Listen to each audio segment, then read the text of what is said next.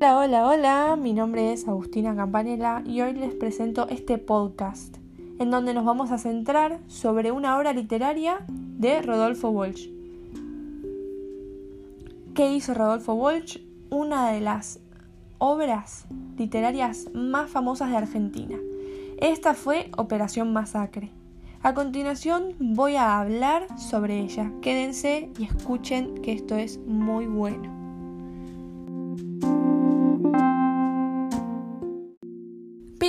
Antes, de, de explicarles un poco de características acerca de Operación Masacre, vamos a hablar una pequeña introducción sobre quién fue Walsh. Rodolfo Jorge Walsh nació el 9 de enero de 1927 en Río Negro. Este es uno de los desaparecidos por la última dictadura argentina en Buenos Aires, que se dio el 25 de marzo de 1977. Rodolfo fue un periodista, escritor y traductor argentino. Lamentablemente pasó a integrar la lista de desaparecidos de aquella época. Pero ahora les voy a contar un poco sobre qué pasó antes de todo esto. En 1941 se fue a Buenos Aires donde realizó la secundaria e inició la carrera de Filosofía y Letras. Luego trabajó como corrector en una editorial en donde le fue muy bien y luego de unos años conoce a Juan Carlos Libraga, el principal sobreviviente de Operación Masacre, que luego les voy a contar. Rodolfo saca Operación Masacre luego del testimonio que le dio su amigo Libraga y se vuelve un revolucionario y militante que fue muy criticado y muy sobrevalorado por toda la gente.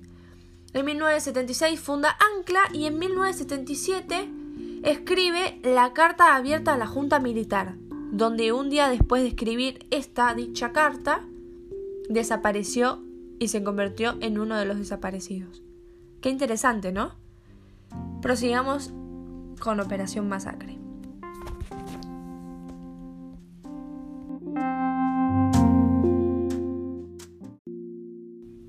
Que les conté sobre quién fue Rodolfo Walsh, vamos a centrarnos un poquito más acerca de Operación Masacre. Con todo lo que les comenté hace un rato, debemos pensar a Rodolfo Walsh como un ejemplo claro del periodismo militante. Toda su obra está atravesada por esa militancia. En el prólogo de Operación Masacre expresa cómo a partir del momento en el que se encuentra con ese fusilado que vive, su vida realizó un cambio de 90 grados. Entonces relata que una noche asfixiante de verano frente a un vaso de cerveza, descubre que debía salir de su mundo y adquirir un compromiso con esa realidad que lo rodeaba. Desde ese momento dedicará su vida a la escritura y al periodismo pero no a cualquier escritura como la que venía realizando, sino a una escritura comprometida que refleje aquella realidad en la cual las injusticias eran las protagonistas. Saben, esta novela de no ficción es la primera en su género. ¿Por qué? Porque a partir de una investigación periodística se construyó un relato novelado.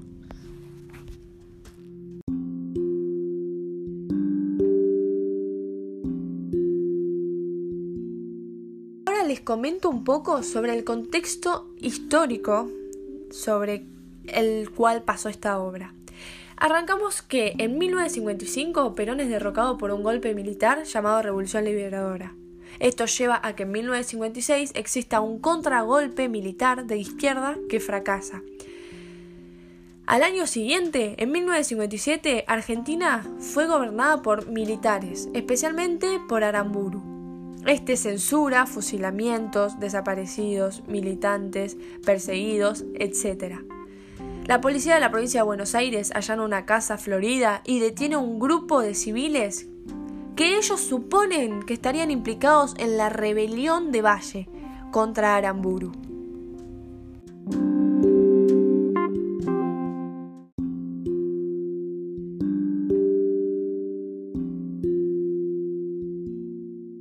Acercándonos a cómo fueron los comienzos de Operación Masacre, pudimos conseguir el testimonio de uno de los sobrevivientes principales. ¿Cuál es este sobreviviente? Es el fusilado que vive, el protagonista de un relato que fue el punto de partida de la investigación más impactante, sí, más impactante del periodismo argentino. Que esta fue condensada en este libro, Operación Masacre. Ahora, el fusilado que vive es Juan Carlos Libraga. Se dispone a repetir su historia. Como él ha dicho, esta es la primera vez que lo hace ante un medio gráfico nacional. Él cuenta su historia y más contándonos sobre Walsh, Estados Unidos, su encuentro con Néstor Kirchner y cómo él siguió su vida con las consecuencias físicas que aún sufre por los balazos de la noche trágica que empezó el 9 de junio de 1956 y que él lo sigue recordando como si fuera el día de ayer. Esperen, esperen, esperen, no nos apuremos. Antes que nada, vamos a darle un agradecimiento al señor Juan Carlos Libraga por habernos permitido hacerle una entrevista con su testimonio de ese trágico día que cambió completamente su vida. Él nos cuenta detalladamente la masacre del 9 de junio de 1956 y todo lo que aconteció después de ese día, pero yo se lo voy a resumir con el comienzo de ese trágico día. Eh, todo esto pasaba entre la caída de Perón y la consolidación del nuevo gobierno. Un grupo de civiles que se encontraban dentro de una casa fueron arrestados ante la aplicación de la ley marcial, con el fin de ser fusilados, pues se acusaban de estar con Raúl Tango. Este estaba en contra de la revolución liberadora. Lamentablemente, solo algunos de ellos lograron escapar, como les voy a contar al final de este podcast. De 12, solo 7 sobrevivieron y sigue vigente nuestro queridísimo amigo Di Braga. Quédense ahí que seguimos un poquitito más.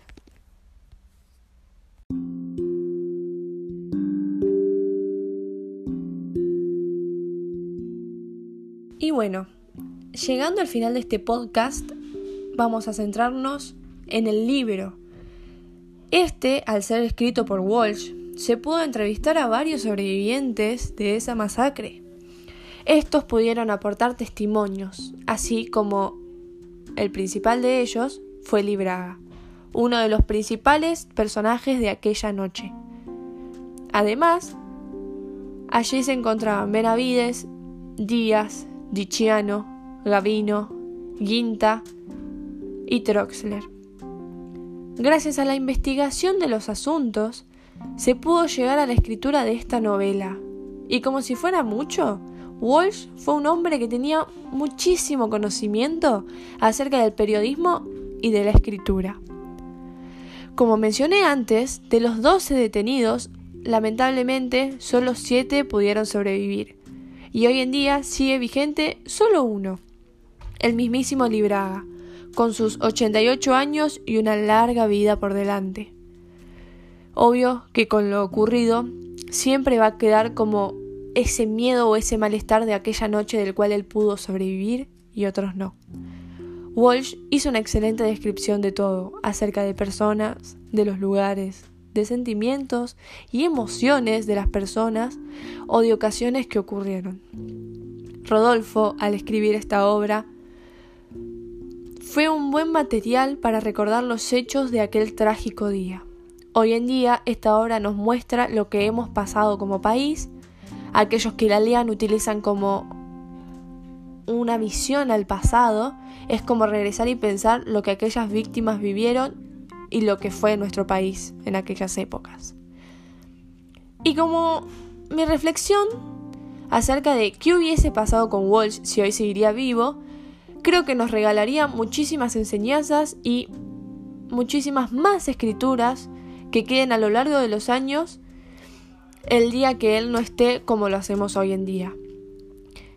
Gracias por escuchar este podcast, espero que les haya gustado, nos vemos en la próxima. Chau chau.